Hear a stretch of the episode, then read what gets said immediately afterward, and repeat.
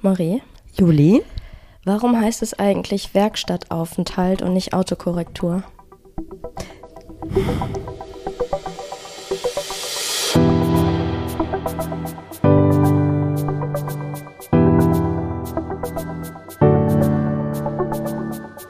Ach, Papa la Papp.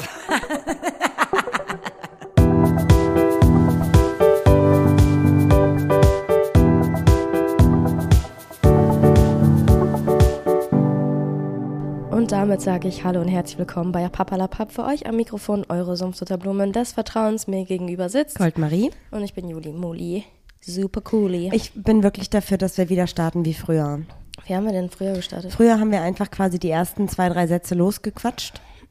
So ein kurz eine kleine Anekdote erzählt oder so und dann ging's los. Weil ich glaube, Menschen, die unseren Podcast noch nicht gehört haben und dann immer mit diesen komischen Witzen empfangen werden, ich glaube, die verstehen das nicht. Und ich verstehe das ja auch meistens nicht. Und das ist auch nicht so lustig. Du darfst die Witze gerne weitermachen, aber lass die nicht als Opener nehmen, weil die ersten drei Sekunden sind am wichtigsten und die sind halt obviously scheiße. Wer? Die ersten drei Sekunden. Nein, ich wollte fragen, wer hat gefragt. Wow. Okay, ähm, das muss ich natürlich jetzt erstmal sacken lassen. Ist okay, aber vielleicht machen wir das. Nö, weiß ich nicht. Aber du kann- hast ja nicht die alleinige Entscheidungsmacht hier. Ja, aber du ja auch nicht. Nee. Aber wir haben jetzt ja schon sehr lange immer das gemacht, was du wolltest. Wie wir jetzt einfach beide so eine belegte Stimme haben, ne? Bisschen nasal. Ja, tatsächlich ist meine Stimme erst seit gestern wieder so, Ach, weil ich ein echt? bisschen viel gebrüllt habe. Was hast du gebrüllt? Songs. Welchen, welchen Namen hast du gebrüllt? Oh, ich habe ganz viele Namen gebrüllt. wow, ich habe ganz viele Songs mitgebrüllt auf der, auf der Welchen Demonstration. Welchen Song am meisten? I'm beautiful in my way. Nee. Andere. Ich weiß es nicht mehr genau. Ja, anteasern und dann sagen, weiß ich nicht genau. Ja, es war sehr viel. Ich ist wie so ein Kind, das so sagt, ich kenne ganz viele gute Witze. Und dann sagst du so, erzähl mal einen und da kann dann keiner erzählen. Ich habe das Wochenende noch nicht reflektiert, deswegen weiß ich auch nicht mehr. Willst du es jetzt reflektieren mit uns zusammen? Ähm, ich würde gerne eine kleine Geschichte erzählen aus der Zugfahrt, ehrlich gesagt. Mhm. Ich war nämlich in Berlin auf, der, auf dem CSD, auf der Demonstration. Und auf dem Hinweg steige ich in den Zug und hatte einen Sitzplatz reserviert und das war so ein Vierertisch. Und das ist eigentlich voll okay. Und am Fenster saßen sich zwei Menschen gegenüber, die auch zusammen dort waren. Das war ganz klar. Ob die jetzt ein Paar waren oder nicht, das weiß ich nicht genau. Und um euch so ein kleines Bild dafür zu geben, würde ich euch einfach mal kurz so ein bisschen die Äußerlichkeiten dieser Personen beschreiben. Das waren Menschen, die waren extrem gut für eine Zugfahrt vorbereitet. Die hatten also für ihre zweieinhalbstündige Zugfahrt, weil die sind schon früher ausgestiegen als ich, so Proviant dabei für drei Wochen in etwa. Aber so eklige Sachen, so Ei. Nee, nee, aber so selbstgeschmierte Brötchen und dann aber auch noch Süßigkeiten. Also die waren sehr gut vorbereitet. Und haben die, haben die mit dir geteilt oder Nee, haben sie nicht, nee. gab es Interaktion zwischen euch? Ja, das kommt jetzt. Ah. Ich wollte erst ein bisschen beschreiben, was das für Menschen waren. Die waren auch super nett, sehr sympathisch, aber ähm, die waren beide sehr hektisch, als sie eingestiegen sind und haben sich direkt hingesetzt und alles so vorbereitet und hatten auch ein bisschen Struggle mit ihren 300 Rucksäcken und den Wanderschuhen. Also ein bisschen so wie Rodi und Kai auch. so wie meine Eltern im Zug. Ich glaube, ähm, unsere HörerInnen wissen gar nicht, wie dein Dad heißt, aber jetzt Ach wissen so, sie es. der heißt Kai. Stimmt, das habe ich noch nie gesagt, ne? Kai mit einem gekochten Ei. Mit einem Y, das ist auch ganz wichtig. Okay, Kay. ja. Kay und Rodi. Rody. Ja, und dann habe ich gemerkt, dass die schon nervös wurden und beide ihre Handys, ihr, ihre Zweithandys, die hatten jeweils zwei Handys rausgeholt haben, Kopfhörer angezogen haben, so richtig dicke Headphones. Aber also so auf Business oder? habe ich gedacht, ich dachte, die haben jetzt vielleicht ein Meeting und sind ArbeitskollegInnen oder so. Und dann habe ich quasi auch einfach meine Sachen aufgebaut, den Laptop angemacht und angefangen zu arbeiten. Und guck so nach rechts und denk so, aber warte mal, die bewegen sich ja beide nicht und reden auch nicht und nicken nur ganz dolle lächelnd da rein. Und dann habe ich das natürlich, also eigentlich möchte ich natürlich nicht auf Handys von anderen Menschen gucken, aber der hatte halt sein, neben mir saß halt ähm, eine in, mein, in meiner Perspektive männlich gelesene Person und hat das Handy so mittig auf den Tisch gestellt und so angelehnt an irgendeiner Brotbox. Also man hat quasi, ich konnte nicht anders, als da drauf zu gucken. Hast du richtig rüber geschielt so? Ja, kurz. Und hab hast du den Kopf mit gedreht? ich, nee, nee, nur geschielt. Und dann habe ich gesehen, dass das so ein Zoom-Call oder Teams-Call war mit so 20 TeilnehmerInnen. Und ein Bild war aber besonders groß. Also das war quasi dann offensichtlich die Person, die gesprochen hat oder so. Und alle TeilnehmerInnen sahen komplett gleich aus in diesem Call. Also die saßen alle gleich, die Körperhaltung war gleich. Ich Aber dachte, waren das so Jack Wolfskin-Leute? Oder? Ganz gemischt. Ich habe Okay. jetzt auch nicht alle Personen einzeln angeguckt. Kannst aber ja auch so, gar nicht, hast genau, nur kurz rübergeschickt. rübergeschickt. Und dann hat sich das dann weiterentwickelt und dann habe ich gemerkt, dass die beiden Menschen, die im Zug gesessen haben, immer dieselben Bewegungen gemacht haben. Wie, die haben sich bewegt. Naja, die haben sich dann gleichzeitig die Nase zugehalten oder ihren Kopf massiert, ihre Arme in die Luft gestreckt, sich nach vorne gebeugt. Und dann ist mir irgendwann klar geworden, was hier gerade passiert, ist eine Live-Meditation im Zug. Ah, ich habe jetzt irgendwie an Sitz-Yoga gedacht. Kann auch so. Mhm. sein. Also irgendwie sowas. Das war auch, das ging dann so eine Stunde in etwa. es gibt auch Meetings mittlerweile seit Corona für jeden Scheiß.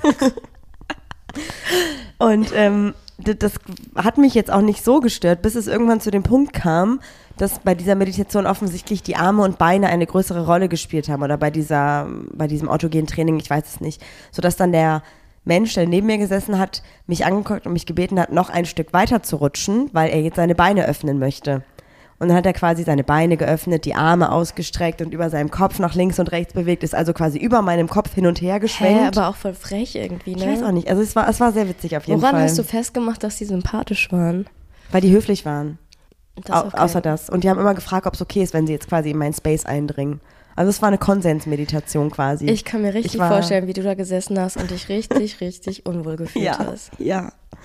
Absolut. Und das Schlimmste für mich war ja auch noch, ich hatte meine AirPods vergessen. Hallo, das ist die Tollpatschigkeit der Woche. Achso, Tollpatschigkeit der Woche. Mit Marie. Das bin ich. Ich hatte meine AirPods vergessen. Also Naja, das Case vergessen. hatte ich dabei, Ja. nur die AirPods, ich weiß nicht, wo die sind. Das nervt mich jetzt auch ein bisschen auf jeden Hinter Fall. dir, oder?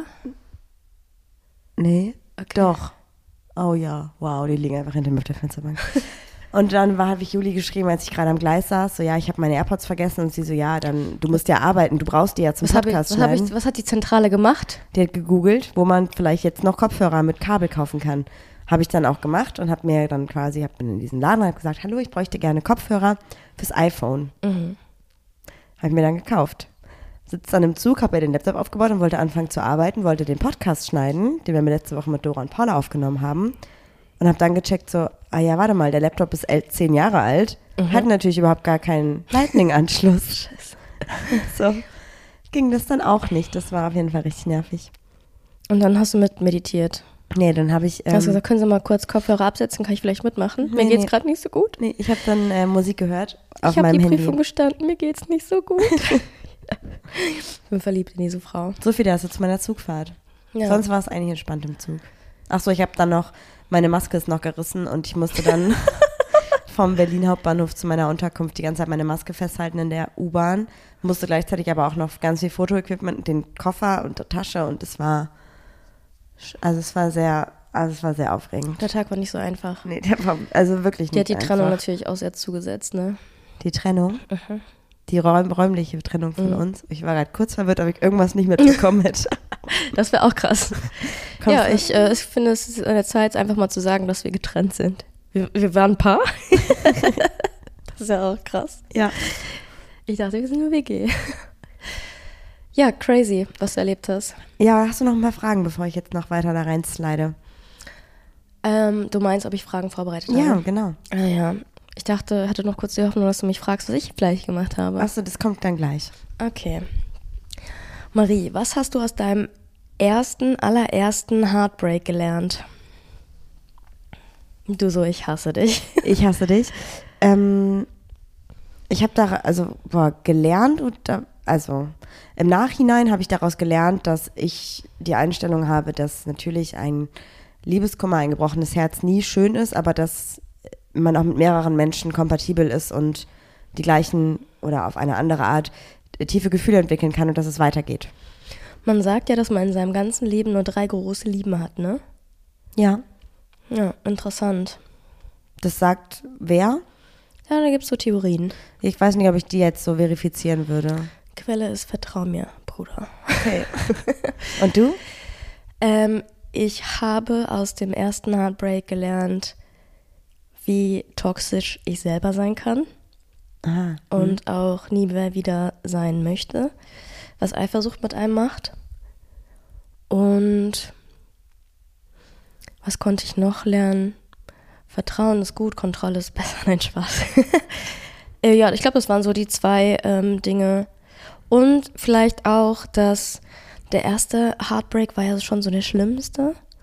Und wenn ich jetzt an diese Beziehung zurückdenke und an meine Gefühle zurückdenke, die ich halt hatte, dieses, das war das Schlimmste, war ein Weltuntergang für mich, als wir uns dann final getrennt haben. Und es tat, ich habe echt lange daran zu knacken gehabt, also ich konnte danach so ein, ein zwei Jahre oder so länger keine Beziehung eingehen. Ähm, aber der Schmerz vergeht. Voll. Und dann kommt wieder diese Spruchzeit halt alle Wunden, ne? Vielleicht nicht alle, aber zumindest, also bei Ja. uns funktioniert es offensichtlich. Ja, da ist halt doch irg- irgendwie ein bisschen was Wahres dran. Ja.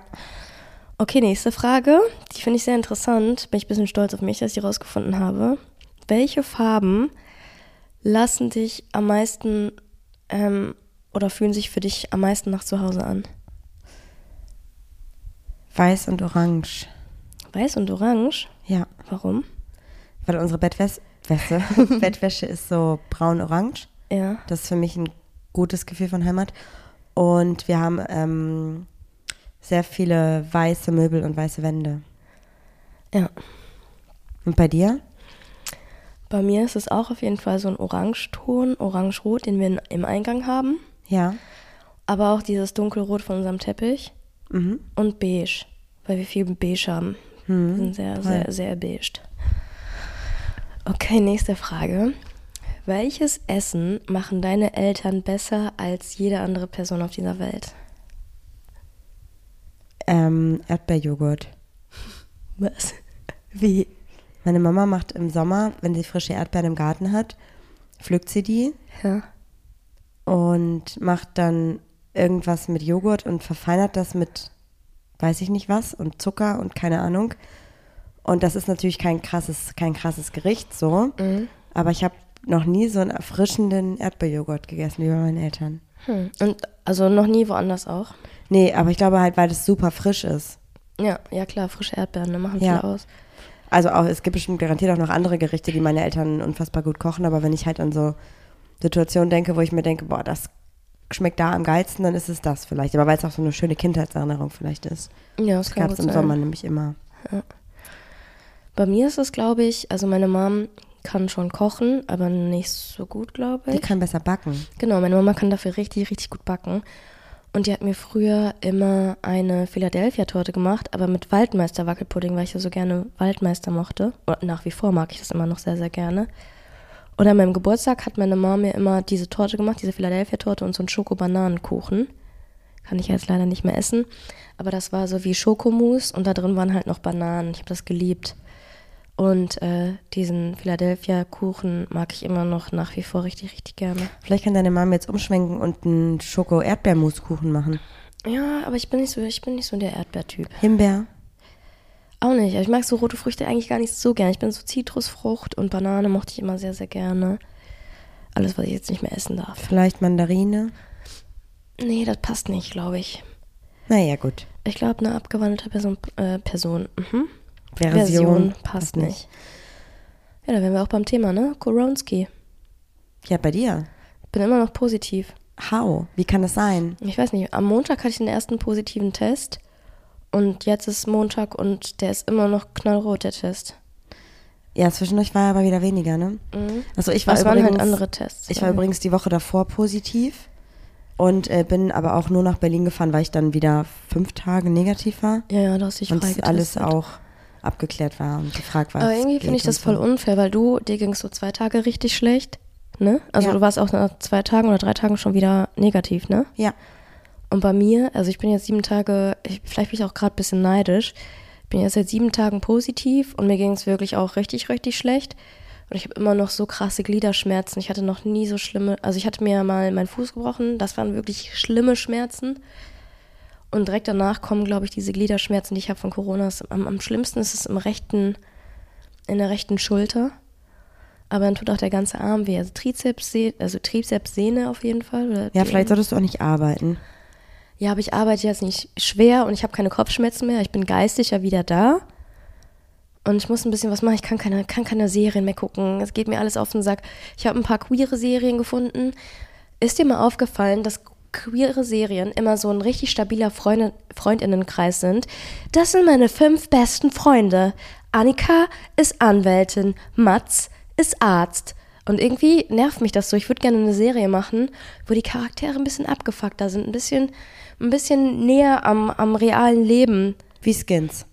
Wie Skins, nur in queer würde ich gerne machen. Wie wäre es, wenn wir einfach mal ein Konzept schreiben? Quinz. Quins, ja.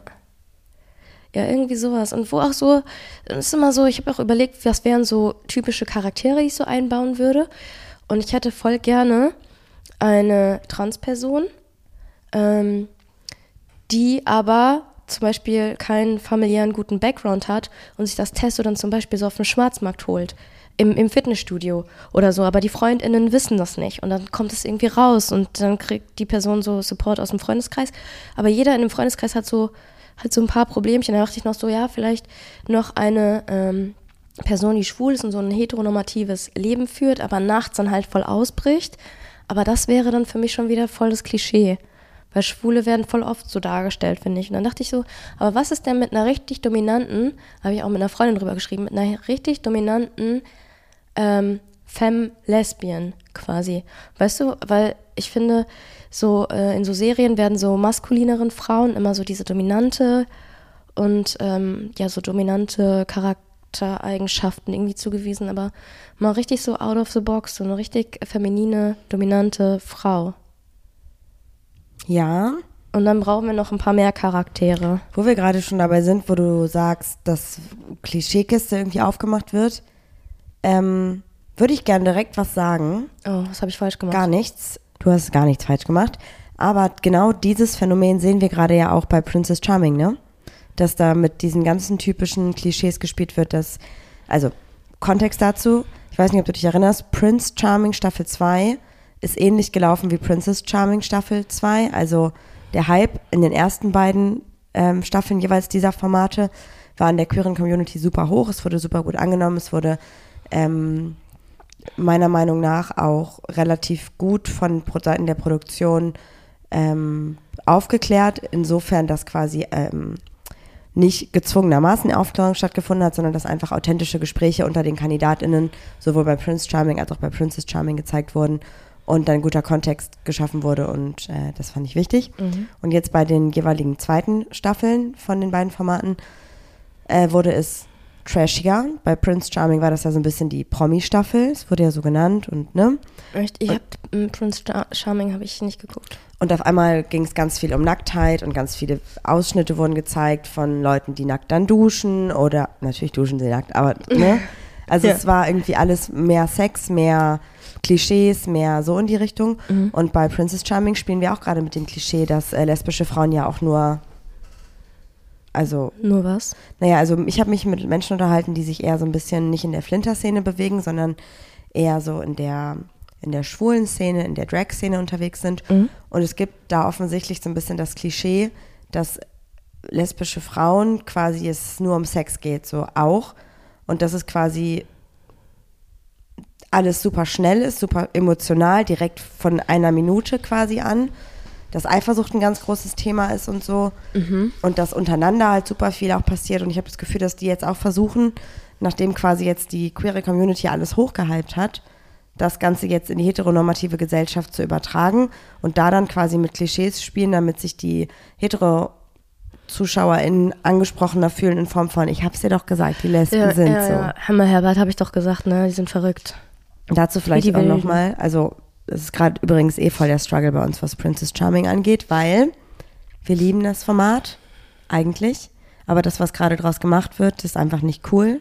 Mhm. Es ist einfach gezwungen aufklärerisch, erzwungen aufklärerisch. Es ist super wenig ähm, so, wie die KandidatInnen eigentlich sind. Die wurden alle sehr dolle in Schubladen gesteckt, in Rollen geschoben. Und natürlich gab es auch Aussagen unterhalb der KandidatInnen, die wir so nicht unterschreiben würden, aber der Raum für oder der Platz für die Aufklärung, die dann vielleicht ja noch im Nachhinein durch andere Kandidatinnen gefolgt ist, wurde einfach nicht gezeigt. Und das hätte ja auch einfach ein cooles Learning sein können bei Aussagen, die vielleicht nicht so nicht so gut sind, einfach zu sagen, aber warte mal, da haben ja andere Leute noch was zu gesagt und das hätte man ausstrahlen können. Oder wir wissen alle, welche Situation von Seiten der Produktion total beschissen gelaufen ist und auch von der Produktion hätte anders aufgearbeitet werden müssen mit einer Triggerwarnung, mit ähm, Aufklärung dazu, wissen wir auch. Und wir wissen ja auch durch unsere Podcast-Folgen, dass viele Themen oder viele Gespräche, die in, den, in der Villa passiert sind, unterhalb der KandidatInnen nicht mit reingenommen wurden in die Show, dafür aber dann auf den Dates genau so ein Gespräch quasi künstlich konstruiert wurde, was aber vorher schon in einem total natürlichen Kontext passiert ist Mhm. und sich dadurch vielleicht einfach erzwungen angefühlt hat. Viva la Vulva! Mhm, ich verstehe. Aber wie würdest du es besser machen? Also wenn du jetzt in der Produktion wärst oder irgendeiner kommt zu dir und sagt so, ey, ich bin aus der Korean Community und ich bin Milliardärin und hier hast du jetzt einfach mal eine Million Budget und du kannst die Serie machen, die du machen willst. Was würdest du machen? Naja, also ich würde versuchen, Ich würde Quins machen. also klar, natürlich ist das ein Format, was ja trotzdem eigentlich Trash-TV ist. Und wir sind natürlich vielleicht auch sehr verwöhnt davon, dass es letztes Jahr wenig trashig war. Trotzdem finde ich, dass es gut war und nicht hätte geändert werden müssen. Also, Ähm, was ich auf jeden Fall finde, ist, dass halt Situationen, die einfach nicht cool sind, ähm, anders hätten von der Produktion in der, in der, im Schnitt und so hätten anders dargestellt werden müssen. Und ich habe das Gefühl, dass sehr, sehr viele Gespräche kontextlos einfach sind. Also es fehlt irgendwie der Moment, wo eine Reaktion erfolgen könnte. Es fehlt die wahre Reaktion. Man merkt im Schnitt, dass teilweise bei Aussagen, die in den Interviews geführt werden, Sätze rausgeschnitten werden. Dann sagt eine Person was, dann hört man, oder ich höre dann den Schnitt, sehe dann ein anderes Bild von der Villa und dann kommt der nächste Satz. Und wenn man da mal drauf achtet, dann wird irgendwie klar, okay, das sind einfach Gespräche anders geschnitten worden, als sie eigentlich in der Aussage der Kandidatinnen waren. Du hast jetzt sehr schön und frei gesprochen, aber du hast meine, meine Frage nicht Ach so. beantwortet. Also wie, wenn du jetzt ähm, das Budget hättest, um random eine Fernsehshow zu machen, was würdest du machen? Müsste ich mir jetzt Gedanken machen. Kannst du es nicht aus dem Ärmel schütteln? Nein, ich Hm. habe auch gar keinen keinen Ärmel gerade am Start, ich habe einen Top an. Okay, aber das ist immer auch immer so ein bisschen das Problem, was ich auch am Anfang gesagt habe zu Princess Charming. Man darf nicht vergessen, ne, da gehen ähm, 20 ähm, Personen hin. Die sind dann auch repräsentativ für die queere Community und klar ist es wichtig, dass es solche Formate gibt, weil sie schaffen ja auch Awareness. Aber auf der anderen Seite hast du ja jetzt das Problem, dass man so denkt, ähm, eigentlich hat man gar keine Macht darüber, wie man jetzt wieder in der Gesellschaft dargestellt wird. Aber weißt du, weil jede von den einzelnen Personen sind ja auch ähm, irgendwie repräsentativ für die queere, queere Community. Und klar, der Cast war gemischt. Ähm, ich fand den Cast, also alle, die ich kennengelernt habe, finde ich bisher auch super nett. Aber trotzdem denkt man sich manchmal so, ob das jetzt so ein gutes Bild auf uns, also wir haben ja schon in der Gesellschaft nicht so ein, so ein, so ein gutes Bild, sage ich auch mal, als, als lesbische Frauen oder als lesbische Flinters. Uns wird ja oft auch nachgesagt, ja, ihr seid ja wie Kerle, ihr wollt ja sein wie Kerle, bla bla bla.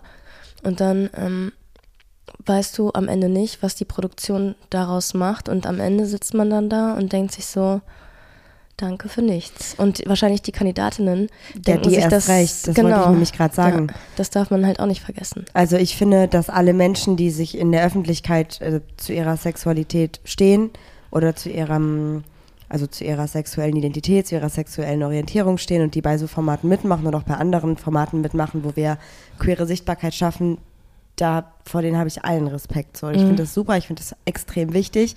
Und diesen Menschen, die in der Show dabei waren, ich finde, denen kann man in keinster Weise einen Vorwurf machen weil natürlich auch nur das in die Folgen reingeschnitten wird, was am Ende für Diskussionen sorgt, offensichtlich. Ich finde auch wichtig, dass die äh, Stellen gezeigt wurden, von denen ich jetzt so eben schon gesprochen habe, aber die hätten anders verpackt werden müssen und anders kontextualisiert werden müssen, so. Ja. Und natürlich, äh, klar, es gibt eine Situation, also die eine Situation, die wir jetzt alle mehrmals schon durchgesprochen haben, ich finde, da müssen wir auch differenzieren zwischen, es ist ein klarer Übergriff gewesen, oder es war ein klarer Übergriff, und es gibt eine betroffene Person, und was, wie die Person damit umgeht, ist nicht unsere Aufgabe, das zu beurteilen, aber es ist unsere Aufgabe zu beurteilen, oder ich finde, ich darf mir die, die Freiheit nehmen, zu beurteilen, wie das quasi aufgearbeitet wurde von der Produktion, und das war einfach scheiße. So, Ja. und ich finde, wie das jetzt zwischen den betroffenen Personen da abgelaufen ist, das ist, da, da können, also das ist, da, ich möchte da kein Urteil drüber fällen, so, das ist ein ganz anderer Gegenstand als die Situation an sich. Und wie geil hätte es, also nicht geil, falsches Wort, Entschuldigung, aber wie gut hätte man das Thema aufgreifen können, um über Konsens zu sprechen. Und wie viele Gespräche gab es in der Villa über Konsens? Tausende, die alle nicht gezeigt wurden. So, und wie wie wichtig hätte es, hätte es sein können, zu sagen, da ist, also das auch so zu schneiden, zu sagen können, es ist was passiert, was überhaupt nicht gut war, was einfach ein Übergriff war, den wir ähm, hier irgendwie einmal zeigen oder auch nicht zeigen, das ist eine ganz andere Frage. Aber um dann zu sagen, und deswegen wollen wir an dieser Stelle nochmal ein Gespräch aus Folge 3 zeigen, was mit Konsens zu tun hatte. Oder weiß ich nicht. Oder halt das irgendwie anders aufarbeiten. Oder halt auch dann Situationen zeigen, wo dich dann nochmal drüber unterhalten wird, über Konsens und nicht nur zwei, drei Positivity-Sätze da reinhauen, die einfach, so wie sie geschnitten wurden, einfach sehr toxisch wirken. Keine Ahnung, was vorher geredet wurde, das wissen wir ja nicht. Vielleicht war die Richtung da ja auch schon vorgegeben und vielleicht hat da auch die betroffene Person selber schon sowas gesagt. Aber das, was wir gesehen haben, war einfach, also daran war alles falsch. Mhm. Die ganze Folge war falsch. Ähm, ein Gedanke schwirrt mir gerade im Kopf rum. Ich habe halt das Gefühl, dass wir uns seit Wochen um dasselbe Thema drehen und wir wissen, dass es scheiße ist und wir reden auch immer wieder, dass es scheiße war, aber es kam ja auch keine Lösung. Also irgendwie, weißt du? Nee, das Also- Statement von, von äh, Princess, Princess, Pr mein Gott, Charmings Official war ja auch sorry, aber kannst ja Ja. auch knicken, ey. Hättest du dir da irgendwie noch was zu von Hannah gewünscht? Irgendwie ein Statement, dass sie mal eine Instagram-Story macht oder meinst du, sie darf sich dazu nicht äußern? Also es durften sich ja quasi alle Kandidatinnen dazu nicht äußern, äh, zu keiner Situation, die nicht äh, quasi explizit gezeigt wurde. Natürlich durften die sagen, wir haben in der Villa auch über Bisexualität gesprochen oder so, das wissen wir ja auch alles mittlerweile. Aber explizite Situationen dürfen die sich ja auch rein durch ihre Verträge nicht zu äußern. Die Frage ist halt, geht es dann darum, dass vielleicht nicht die komplette Gage ausgezahlt wird oder geht es dann darum, dass es quasi eine richtig fette Strafe gibt? Ich, ja, ne, ich also frage ich- mich halt, wäre das Licht äh, auf die Situation jetzt ne, ein anderes, wenn Hannah irgendwie gesagt hätte, ey Leute, ist jetzt ein bisschen Zeit vergangen, ich habe das irgendwie sacken lassen, ich habe das reflektiert, ich habe gemerkt, wie ähm, übergriffig das war, ich habe das mit ähm, Jasmin Amelia zusammen irgendwie aufgearbeitet. Ähm, wäre das dann eine andere Situation für dich oder ähm, wäre dieser, dieses Unwohlsein trotzdem noch in deinem Bauch? Also ich finde, da muss man auch differenzieren, weil das ist genau das Marie, ein. Marie, atme mal kurz ein und aus. Du Ich bist schon wieder in deinem. Rage-Modus. Okay. Witzig, dass du es wirklich machst. Also ich finde, Marie, überweis mir mal kurz 500 Euro. Macht sie nicht, Also, okay. Ich finde, wie gesagt, das, was bei Hannah und Jasmin Amelia passiert ist, ähm, ich, ich hätte ein Statement gut gefunden, aber dazu kann man niemanden zwingen, weil das ist eine individuelle Entscheidung, die damit umgegangen wird. Was mich halt viel, viel mehr ärgert, ist halt der Punkt, dass die Produktion wissentlich diese Situation ohne Triggerwarnung gezeigt hat, ohne darauf einzugehen, was da passiert ist, ohne es aufzuklären, weil wenn du mal an die erste ähm, Staffel denkst, da gab es ja auch eine körperliche Auseinandersetzung Mm, Ach so, direkt in ja. der ersten Folge. Und da waren wir alle so, boah, warum haben die nicht gesagt, was da los ist und so. Mhm. Trotzdem fand ich das gut, wie sie es damals geregelt haben, dass sie einfach gesagt haben, wir wollen dem keinen Raum geben. Ja, und da waren wir auch voll beeindruckt, ne? Ja. Dafür, dass es RTL ist, ist es ja gut. Ja. Und also da habe ich gedacht, krass, das ist doch eigentlich super. Und jetzt ist was halt, ich möchte das überhaupt nicht vergleichen. Man sollte bei, bei Situationen, die unangenehm sind, die übergriffig sind, die einfach nicht okay sind, keine Vergleiche ziehen. Aber man kann ja schon sagen, warum ist es dann jetzt so anders gelaufen? Meinst du, dass sie es extra so geschnitten haben? Weil ich meine, die haben ja in der Folge davor dann gezeigt, dass ähm, Jasmin Amelia die Kussphobie hat und in der Folge darauf war dann ja halt dieser Übergriff. Meinst du, die haben es auch auf eine Art gemacht ähm, für Klicks quasi, weil auch negative Publicity ist Publicity? Und jetzt kommen wir zu dem Punkt, der mich gerade besonders beschäftigt. Möchte ich genau das gerade noch machen? Was wir die ganze Zeit gerade machen, dass wir darüber sprechen, dass wir dem Ganzen Aufmerksamkeit geben, weil vielleicht hat jetzt irgendjemand die Folge nicht gesehen und denkt sich, jetzt mache ich mir doch mal ein Abo. Und dann kriegt das wieder mehr Klicks. Also wo ist quasi, was ist die Intention der Produktion? Wollen die, dass es einfach alle scheiße finden, damit sie es quasi absetzen können mit einer Argumentation, um zu sagen, Das ist ja gerade hier die, die Verschwörungstheorie, die auch durch den Raum geht, ne? Genau, oder wollen die einfach auf, egal in welche Richtung, einfach Aufmerksamkeit haben und einen Hype haben, um dann in der nächsten Staffel zu sagen, wir haben jetzt aus unseren Fehlern gelernt und machen es besser? Mhm. Oder ist denen scheißegal, was wir als queere Menschen dazu sagen? Oder wussten sie es nicht besser? Ja, aber dann hätten sie doch, dann, dann wäre ein, vernünftiges Statement wichtig gewesen. Mhm, Im Nachhinein dann, Ja. ne? Mhm. Das, weil ich finde, was wir ja, also wir versuchen ja auch alle super konstruktiv zu bleiben, aber ich kann da langsam nicht mehr konstruktiv bleiben, weil es gab 200 Millionen verschiedene Ansätze, wie man es hätte noch aufarbeiten können im Nachhinein. Und es wurde geschrieben, wir werden dazu noch ein Statement ab, ähm, abgeben. Ihr werdet in der nächsten Folge sehen, dass das alles okay ist. Und das, nein, es war Weil- nicht okay. Was ich so. cool gefunden hätte, wenn RTL auf Sarah zugegangen wäre und gesagt hat, so, ey, wir wissen, ähm, du kennst dich damit aus, kannst du uns vielleicht helfen oder, oder zu Jasmin Amelia oder so, weißt du, du bist betroffen, wie können wir das jetzt richtig regeln? Aber da ist ja nichts passiert. Das wissen wir natürlich nicht, was hinter den Kulissen passiert. Vielleicht gab es ja auch Anfragen für Statements. Ja, weiß ich nicht, know. das weiß ich nicht. Aber ich finde, wenn quasi sonst kein Support der Produktion kommt, die sagt, wir stehen hinter betroffenen Personen, zum Beispiel, dann würde ich auch, also ganz ehrlich, wenn ich so durch ein, also so für mein Gefühl meine, mein Leid quasi ausgenutzt wird, hätte ich jetzt nicht so Bock, mich noch vor die Firma zu stellen und zu sagen, ja, ja, das ist eine tolle Firma gerade. Aber das weiß ich natürlich nicht. Ja, ich verstehe natürlich deinen Unmut, was es angeht. Meine Sache oder die Sache, die ich halt im Kopf habe, ist, dass mir die Serie oder ja, ein bisschen zu langweilig ist. Ähm, nicht, was da jetzt passiert im Negativen, sondern auch irgendwie allgemein. Das ist alles so, jede, also irgendwie ist alles so dasselbe in Grün. Ob du jetzt, ich weiß auch nicht, also irgendwie fände ich es cooler, wenn die das irgendwie komplett neu aufziehen. Ich habe auch dieses Ding, ich weiß nicht, ob das viel, äh, vielen anderen auch so geht oder niemandem so geht. Mir ist so scheißegal, mit wem Hannah am Ende nach Hause geht. Weil es mir, mir geht es gar nicht um dieses Dating-Ding. das war dir bei Irina auch schon egal, ne? Ja, also mir geht's um dieses, um diese Sache im Haus. Und ich find's viel cooler, wenn die dann im Haus irgendwelche Challenges bekommen und irgendwie so lustige Sachen machen müssen und so. Aber dieses Jahr ähm, beim Gruppendate basteln die jetzt Vulven. Nee, es war im Haus. Nee, da haben die doch diese Blumen gesteckt. Nee, das, im Gruppendate haben sie Blumen gesteckt und im Haus haben sie Wolven gebastelt. Genau, und da denke ich mir so, ey, lass dir doch mal irgendwie Flunkyball spielen oder so. Einfach mal ein bisschen was Lustiges. Wer weiß, ob das nicht auch passiert ist. Aber gut, ja. Also mir fehlt der Fun-Faktor irgendwie bei solchen Serien. Wenn ich mir die schon angucken gucken muss, sage ich jetzt mal, oder wenn ich mir die schon angucke, da muss da irgendwie auch ein bisschen mehr passieren. Aber vielleicht sind wir auch gerade überkritisch ähm, durch die Geschehnisse, die davor einfach passiert sind. Ich weiß auch gar nicht, was ich davon halten soll. Also man ist auf der einen Sache, auf der einen Seite sagt man, ich will dieses Format irgendwie gar nicht mehr unterstützen, weil sie es halt irgendwie so, wo man halt das Gefühl haben, dass sie es ausnutzen. Auf der anderen Seite ist man aber in dieser Bubble und man ist drin und irgendwie will man es gucken, weil halt diese lesbische oder diese queere Repräsentation halt voll cool ist. Aber ich glaube, da muss einfach jetzt mal jemand kommen mit Geld und sagen, hier habt ihr mal ein bisschen Budget. Nee. Nein, für uns, für so. unser Format. Ja, nicht da. Das ist halt super schwierig so. Ich, ähm, ich finde das Format weiterhin toll und ich, also an sich finde ich das toll und ich wünsche mir, dass es weitergeht. Aber ich habe das Gefühl, da muss mal ein Diversity-Beauftragter hin und jemand hin, der mal irgendwie die aufklärt. Ja, ne, das gibt's ja mittlerweile auch.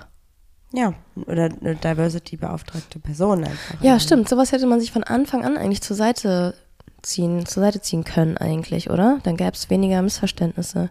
Ja, Oder die haben dann halt Angst, dass sie nichts mehr auszustrahlen haben, weil es keinen Spice mehr hat. Wer weiß. Ich weiß es nicht. Es nervt mich auf jeden Fall unfassbar und ähm, es tut mir auch so leid für die KandidatInnen, weil die sind natürlich da reingegangen mit dem Gedanken, hey, wir können irgendwie genauso cool aufklären und genauso für Sichtbarkeit sorgen. Vielleicht auch mit dem Gedanken, wir können eine Reichweite generieren. I don't know, das weiß ich nicht. Das wäre jetzt auch irgendwie zu hoch gegriffen, das irgendwie in den Raum zu werfen.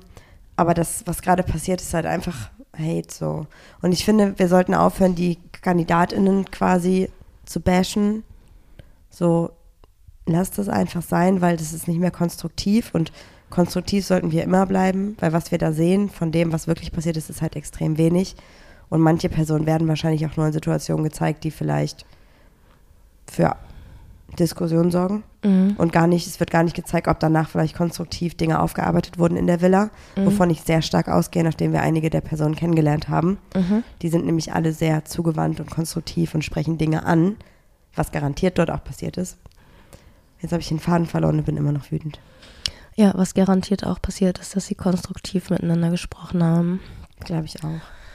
Aber du hast ja auch gesagt, du hast einige KandidatInnen auch persönlich gesprochen. Das heißt, dass du mir einiges voraus ist, bist und in Berlin einige kennengelernt hast. Ähm, ich bin dir insofern natürlich was voraus, dass ich. Du kennst auch, auch voll viele schon aus Köln, oder? Nee, ich bin ja bei der Arbeit mitgelaufen. Ach ja, stimmt. Und deshalb ähm, habe ich eigentlich Noch niemanden so richtig. Naja, ein paar hast du auch schon kennengelernt. Außer, außer einige, die mir Außer ans, einige. ans Herz gewachsen sind. Nee, also ich habe tatsächlich in Berlin ein paar der Kandidatinnen auch getroffen und wir haben uns auch ein bisschen unterhalten und ähm, ja, einfach, wir haben uns unterhalten, Punkt. Es ist natürlich super schwierig, für die natürlich auch mit der ganzen Situation umzugehen. So, es ist ja nicht leicht. Voll. Ich muss aber auch sagen, seit der letzten Folge habe ich übelst den Crush auf Paula. Weil es einfach ist wirklich sehr nett. weil ich es äh, richtig cool fand, dass sie sich so für die Liebe entschieden hat, sage ich mal. Ich weiß auch nicht. Ich feiere solche, solche Anti-Entscheidungen. also dieses, ähm, ich äh, entscheide mich gegen die Princess und gehe mit einer oder gehe mit Dora nach Hause. Sowas feiere ich voll. Und Dora war ja einfach von Anfang an super sweet. Aber was hast du, hast du noch irgendwas? Was ist so dein Vergleich Köln gegen Berlin? Also, in Köln waren, glaube ich, 1,2 oder 1,3 mit Millionen Zahlen Menschen. muss jetzt nicht kommen. Doch, doch. Wir In- reden um Feeling. Warte, und es waren, glaube ich, in Köln waren eine Million erwartet, es war mehr da. Mhm. Berlin waren 500.000 erwartet, es waren 350.000 da. Also weniger als erwartet. Ich will das nur in den Raum werfen. Ähm, und Köln hat ungefähr eine Million EinwohnerInnen. Das heißt, es kam quasi ein Drittel mehr Menschen, also eins, ein, ein Drittel mehr Menschen zur Pride, als in dieser Stadt wohnen. Also weißt du? Und Berlin ist riesig. Und ich hatte eigentlich erwartet, weil ich war noch nie auf, dem, auf der Demonstration in Berlin, dass Berlin halt von der Größe und von dem Bereich krasser ist. Nicht, dass Berlin nicht krass war. So, ich meine, über Düsseldorf müssen wir gar nicht reden. 3000 Leute, die bei der Demo waren. So. KG Regenbogen. Ähm, Berlin war aber auch ein Safe Space für mich, allerdings nicht so wie Köln. In Köln ist die ganze Stadt ein Safe Space, wenn Pride ist. Ja, es ist einfach, einfach der Vibe in Köln so. Vibe ist einfach die, ach, Vibe ist einfach die queere Stadt. Köln ist einfach die queere Stadt so, ne? Ja, und ähm, Berlin war halt so, dass ich mich, also meine Unterkunft war relativ zentral in Friedrichshain, Mhm. Aber auch, glaube ich, ich weiß nicht, also ich kenne mich da überhaupt nicht aus. Mir wurde nur am ersten Abend quasi, als gefragt wurde, wo ist denn dein Hotel, habe ich das erzählt, wurde mir direkt ans Herz gelegt, hey, du bist alleine unterwegs als Frau und du bist mit Glitzer in deinem Gesicht unterwegs, das ist Punkt zwei. Deswegen würden wir dir empfehlen, dass du besser ein Taxi oder ein Uber nimmst und nicht mit der Bahn alleine dahin fährst. Das war natürlich für mich nicht so schön zu hören. Habe ich Aber dann trotzdem gut zu wissen. voll, habe ich dann auch einfach gemacht. Aber ich bin zwischendurch natürlich auch mit der Bahn unterwegs gewesen und ich sag's dir, wie es ist. Immer wenn ich irgendwo Richtung Pride gefahren bin, Richtung Demo, Richtung CSD, war ich in dieser Bahn quasi immer alleine mit meiner Queerness. Zumindest hat, hat sich es so angefühlt. Hat sich aber auch nicht schlimm angefühlt, weil wenn ich das zum Beispiel mit Düsseldorf vergleiche, wenn ich in Düsseldorf in den, in den Bus steige und wir in die Innenstadt fahren zur Demonstration, fühle ich mich unsicherer als in Berlin.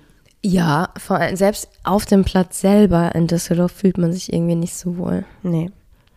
Die Pride in, in äh, Berlin war auf jeden Fall krass, aber ich würde mich jederzeit für Köln entscheiden, weil was mir nämlich gefehlt hat, war ein Ort, wo ich wusste, ich kann immer dahin und egal, ob ich jemanden kenne oder nicht, Meinst du die Boys Bar? ich werde angenommen, genau. Ja. Und in Berlin war es halt zwischendurch so, weil ich ja auch aber weil du da auch nicht so heimisch bist wie in Köln, vielleicht auch das Feeling. Naja, aber zum Beispiel in, in Köln wusste man halt, okay, es gibt irgendwie zwei Partys zur Auswahl, du gehst dahin oder du gehst dahin. Und Berlin ist halt, es gab irgendwie jeden Abend gefühlt 15 Partys. Aber es ist wahrscheinlich in, in Berlin allgemein so. Ja, ja, klar. Aber also es ist wahrscheinlich jeden Tag. Nee, aber nicht so viele queere Partys. Nein, so, es hat sich halt nicht, Das Angenehme war halt, auf den Partys selber war es dadurch nicht so voll, weil es sich ein bisschen verlaufen hat.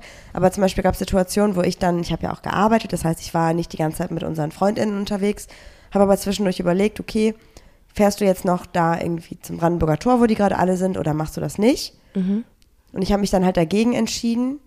Ähm, aber wenn es aber sowas gegeben hätte wie die Boys Bar, wo ich gewusst hätte, da kannst du einfach mal zwei Stunden hin und da sind auf jeden Fall, du wirst auf jeden Fall ins Gespräch kommen. Vielleicht kennst du jemanden, vielleicht nicht, ist egal, es ist einfach ein Safe Space. Wäre ich halt dahin gefahren und ich bin aber stattdessen ins Hotel gefahren und dachte so, ich muss atmen. Mir hat also so ein Safe Space einfach noch gefehlt, aber dafür bin ich vielleicht auch zu wenig in Berlin unterwegs, um Ja. das einschätzen zu können. Aber sonst, ähm, wie gesagt, auf der Demo habe ich ja gearbeitet, die Hälfte der Zeit. Am Ende war ich noch auf dem Flinter Truck. Das war dann das einzige Mal, wo ich nicht gearbeitet habe. Wie war das, Das war auf einem schön. Wagen mitzufahren? Das würde ich ja auch gerne mal machen. Das habe ich in Köln auch schon gemacht. Schön für dich. Ähm, also bei dem Wagen, wo ich gearbeitet habe, war es halt stressig, so, war aber okay.